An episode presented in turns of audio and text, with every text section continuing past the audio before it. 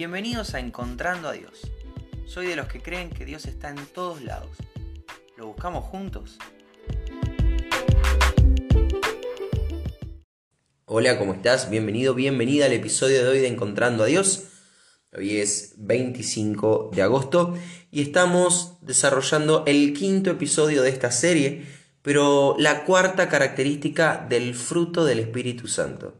Esto está en Gálatas 5 y dice, el fruto del Espíritu es amor, gozo, paz, paciencia, benignidad, bondad, fidelidad, mansedumbre, mansedumbre perdón, y dominio propio. Esas son las cualidades de un hijo de Dios. Esas son las cualidades que tiene Cristo, pero que manifestó Cristo acá en la tierra. Si nosotros buscamos cada día parecernos más a Jesús, tenemos que saber qué cualidades de Él imitar. Bueno, todo de él es imitable, ¿no? Pero, pero bajo alguna de estas características estaba todo lo que Jesús hacía. Y el Espíritu Santo, este regalo, esta, esta, esta garantía que nos deja Jesús para que confiemos que Él vuelve a buscarnos, nos va formando este carácter de Cristo y cada una de estas cualidades se van desarrollando más y más en cada uno de los hijos. Obviamente ese es un trabajo que se ve completo en la eternidad junto al Padre. Pero en el mientras tanto, sabemos que el Señor nos va formando y va trabajando esto. Hablamos del amor, hablamos del gozo, hablamos de la paz y hoy vamos a hablar de la paciencia. ¿Qué es la paciencia? Es aguantar con fortaleza, sin quejarse ni rebelarse. Aguantar qué? Un tiempo que se hace muy largo, eso es tener paciencia, esperar algo que parece que se está tardando un poco. Paciencia es tolerar, aguantar, sin quejarse, los golpes, por ejemplo. Esta es una cualidad que, que vemos en Cristo. Vamos a ver cómo funciona esto. Te quiero compartir algunos versículos. Romanos 12.2 dice, alégrense en la esperanza, muestren paciencia en el sufrimiento, perseveren en la oración. Son tres directivas que son rápidas. Alegrate en la esperanza. ¿Cuál es nuestra esperanza? Nuestra esperanza es que Jesús dejó su gloria en el cielo, vino a a morir a esta tierra, a vivir perfectamente, a vivir la vida que ni vos ni yo podíamos vivir, murió como el peor pecador siendo el más inocente de todos, con esa sangre derramada paga tus culpas y las mías delante de Dios. Y no solo eso, sino que aparte resucita, vuelve a la vida. El Señor le devuelve la vida, demostrando que es todopoderoso y que ni la muerte lo puede detener. Y asciende al cielo pero nuestra esperanza es que ascienda al cielo prometiendo volver a buscar a su iglesia.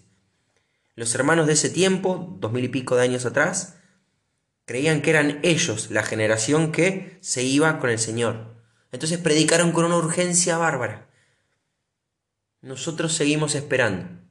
De hecho, dentro de un rato te voy a compartir un versículo que tiene que ver con esto. Nosotros seguimos esperando, pero nuestra esperanza es que Jesús vuelve a buscar a su iglesia. Nuestra urgencia, nuestra nafta para salir de la cama es que Jesús vuelve a buscar a su iglesia. Alégrense en la esperanza. Muestren paciencia en el sufrimiento.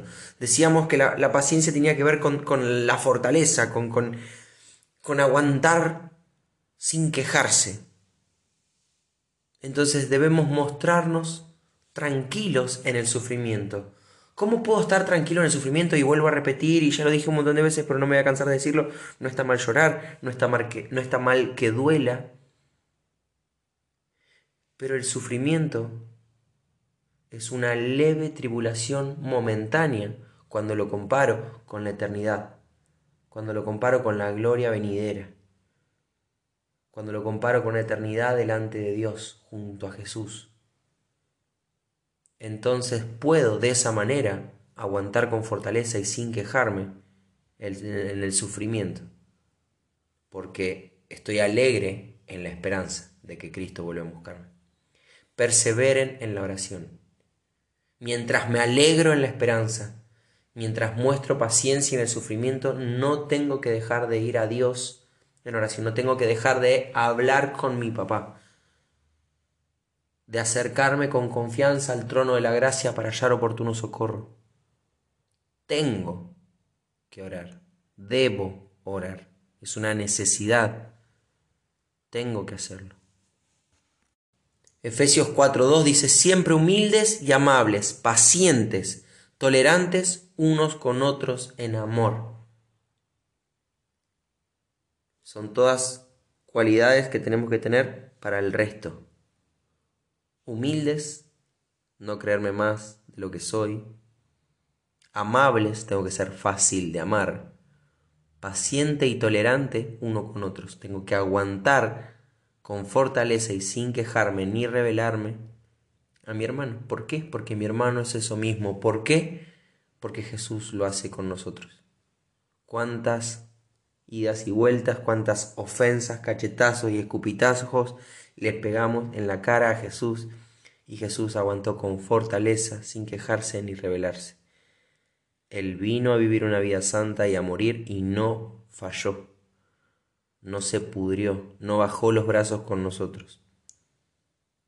Aun siendo pecadores, el Señor murió por nosotros. Cuando todavía éramos enemigos de Dios, Él vino a buscarnos.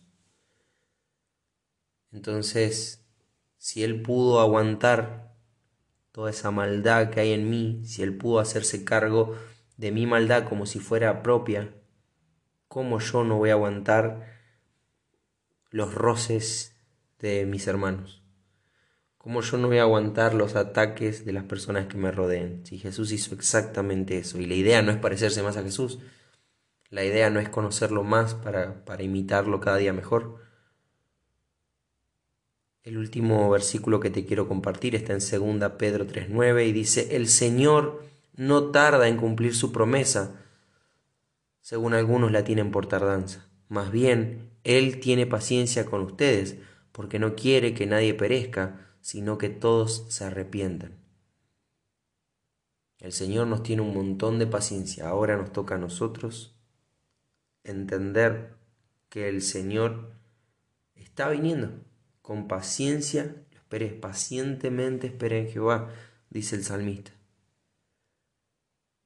Ahora, Él tiene paciencia con nosotros. Y si no está viniendo es porque quiere que más gente escuche el Evangelio. Esa es nuestra tarea. Esa urgencia que tenían nuestros primeros hermanos pensando que Jesús venía ya, ya, ya, ya, ya, ya, y que los obligaba a predicar por todos lados, a poner su vida en riesgo por el Evangelio, por la buena noticia, para salvar a, a la mayor cantidad de gente posible. Es la misma urgencia que tenemos que tener nosotros. ¿Sabes por qué? Porque nadie sabe cuándo viene pero viene. Eso es inminente, eso es seguro. Jesucristo está viniendo. ¿Cómo nos va a encontrar? Nos va a encontrar predicando la buena noticia. Nos va a encontrar durmiendo, pacientes, muy tranquilos. la idea es que Él tiene paciencia con nosotros. Y como no quiere que nadie se muera sin Él, sino que todos se arrepientan, está está viniendo, no viene tarde, va a llegar en el momento justo, pero para nosotros pareciera que está tardando. Para nosotros pareciera que, que no viene más, o que nos lo perdimos. Yo ya habrá venido y nadie me dijo nada. El Señor está retrasando su venida, por así decirlo, por amor a la gente, por paciencia a nosotros. Él tiene paciencia con ustedes. Y si Él tiene paciencia con nosotros, como nosotros no vamos a tener paciencia con todos los que nos rodean? Eso te quería compartir hoy. Como vengo cerrando estos últimos episodios, te invito que si tal vez la paciencia no es una de las características que más tengas formada en tu vida, si no es una de las características de Jesús, que más resalta en tu personalidad, que puedas orar a Dios para pedirle paciencia. Hay una frase muy simpática que dice, nunca le pidas paciencia a Dios, porque vas a estar completamente ejercitado en situaciones que te saquen la paciencia. ¿Cómo se pone a prueba la paciencia? ¿Cómo se ejercita? Bueno, en situaciones que quieran hacerte perder la paciencia, pero es un chiste. Porque nosotros sí tenemos que pedirle a Dios. Nosotros no tenemos que dejar de orar a Dios por miedo a la respuesta. Señor, necesito paciencia. Quiero parecerme más a Jesús en este área. Entonces, bueno, ora y prepárate, porque se van a ver muchas situaciones enfrente tuyo que van a querer poner justamente a prueba tu paciencia. Pero no dejes de orar, no, no, no le tengas miedo a esto, porque la idea es salir buenos, la idea es aprender, la idea es parecernos más a Jesús. Así que bueno, esto te quería compartir hoy, espero que sea de bendición para vos y si Dios quiere nos volvemos a encontrar mañana. Mañana vamos a estar viendo otra característica que es la benignidad. Mañana te cuento de qué va.